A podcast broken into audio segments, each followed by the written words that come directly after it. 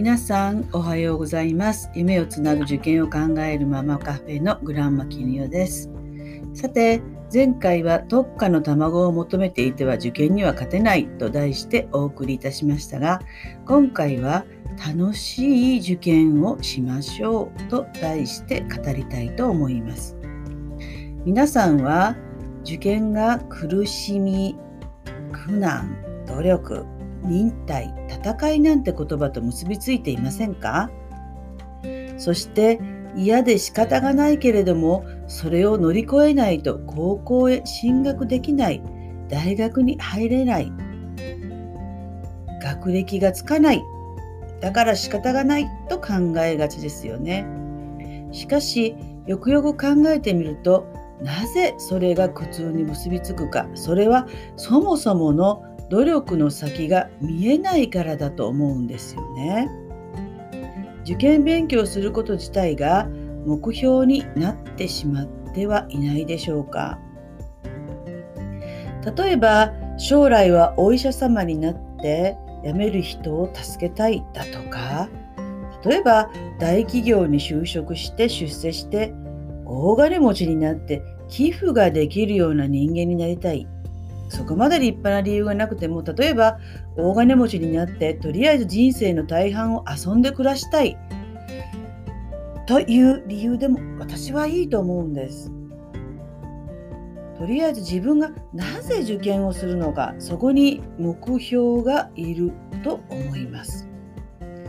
よって突き詰めて言えばもし自分の人生に学歴が必要ないのなら受験なんてするだけ時間の無駄だと私は思います。別に自分の人生に必要な知識は大学に行かなくても得られると思うなら大学こそ受験の必要はありませんよね。そんな時間さえあればどんどん本来の目標に向かって時間を使うべきです。かの堀エモ門さんは東大をそのような理由でえー、中退していますよね。まあ、これからの時代はきっと学歴を問わない社会の色合いがもっともっと強く出てくると思います。学歴ではなくてむしろあなたという人間はどんな人なのかどんな価値観を持った人なのか一体何を目標に生きている人なのかという要素が求められてくるのではないでしょうか。まあ、そもそも人間の不幸はどこから始まるかというと自分が目標を達成するために今いる場所が適切な場所でない時つまり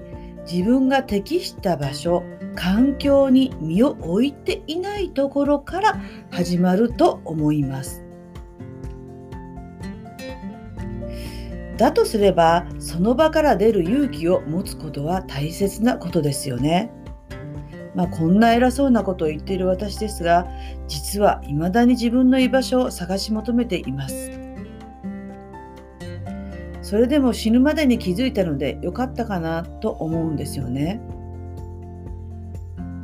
この世にいるもいるのもたかだか80年、まあ、長い人で100年です。よって最近よく思うのは自分の人生は利益ばかりに執着すると結局は一人の人生しか生きられないということでしょうか。自分の利益ばかりを考えるということは人のことを考えないということですから自分の人生だけは生きられても例えば誰かの人生を本気で応援してその誰かが目標を達成してくれたら楽しめるはずの人生つまり人生2倍楽しむことをができなくなるわけですよね。私がママさんたちにお子さんと同じ目標に向かって頑張ってほしいのはママさんの人生が2倍楽しめるからなんです。